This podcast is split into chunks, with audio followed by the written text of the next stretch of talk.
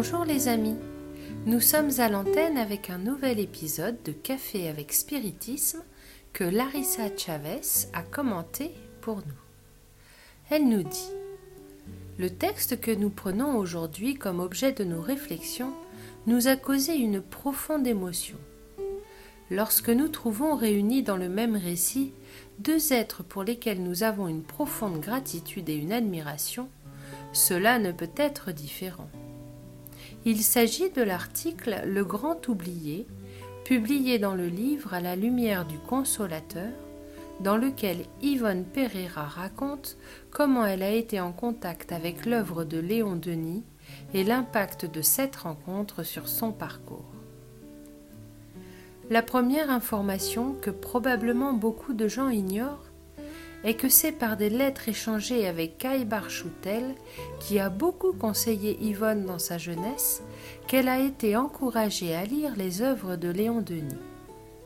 Yvonne rapporte que dans ses lettres, Caïbar affirmait avec véhémence que la lecture des livres de Léon Denis était indispensable.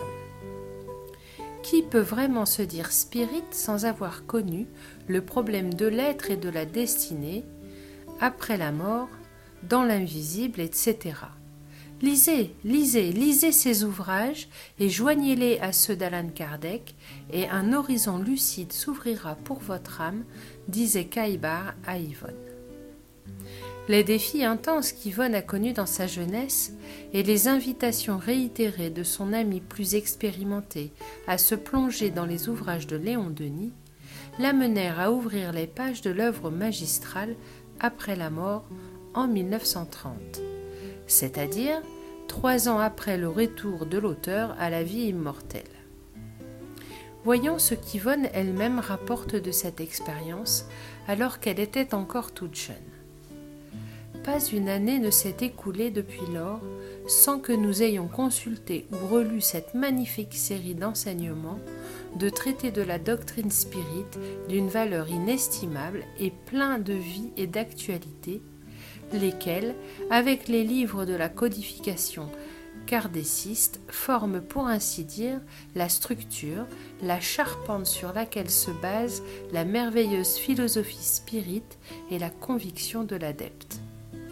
Ces traités sont d'ailleurs des pages d'une grande beauté littéraire, l'œuvre d'un écrivain accompli que l'inspiration du Très-Haut a illuminé, et nous, nous ne savons pas ce qu'il faut admirer le plus, si c'est l'exposé fécond, abondant et clair de la doctrine des esprits, ou le style agréable et beau dans lequel sont exposées les thèses philosophiques, si beau que son auteur a été appelé le poète du spiritisme.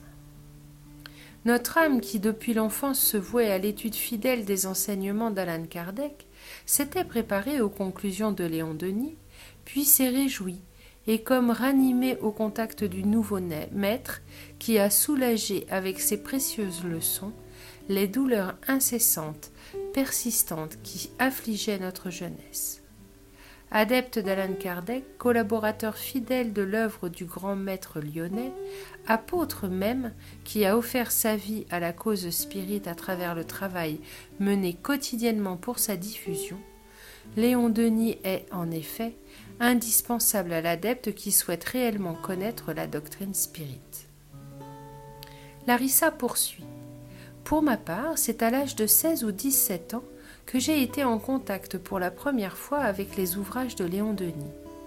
J'ai vu son nom dans la section Ouvrages classiques de la bibliothèque du Centre Spirit et j'ai senti une distance historique nous séparer j'avais le sentiment que je ne serais pas capable de comprendre si je décidais d'étudier de tels livres, mais un événement organisé par la jeunesse spirite avait pour thème les pouvoirs de l'âme et utilisait comme étude de base précisément un livre de cet auteur classique, Le problème de l'être et de la destinée.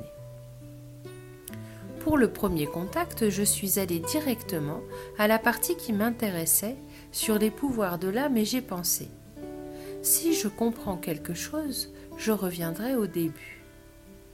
Je n'ai même pas compris comment je suis tombée amoureuse de cet ouvrage. Mon cœur battait à la chamade lorsque j'ai lu les mots de l'auteur comme si j'avais trouvé un trésor inestimable. J'avais éprouvé la même sensation des années auparavant en étudiant le livre des esprits pour la première fois. La vérité, mes amis, est intemporelle. Elle a répondu aux besoins d'hier, elle répond aux besoins d'aujourd'hui et elle répondra aux besoins de demain. Même lorsque nous aurons suffisamment progressé pour ne plus avoir besoin de ces mots comme des patients qui ont besoin de médicaments, ils continueront à être des vérités que nous pourrons partager avec tant d'autres cœurs qui répondent aux appels de la loi de la fraternité.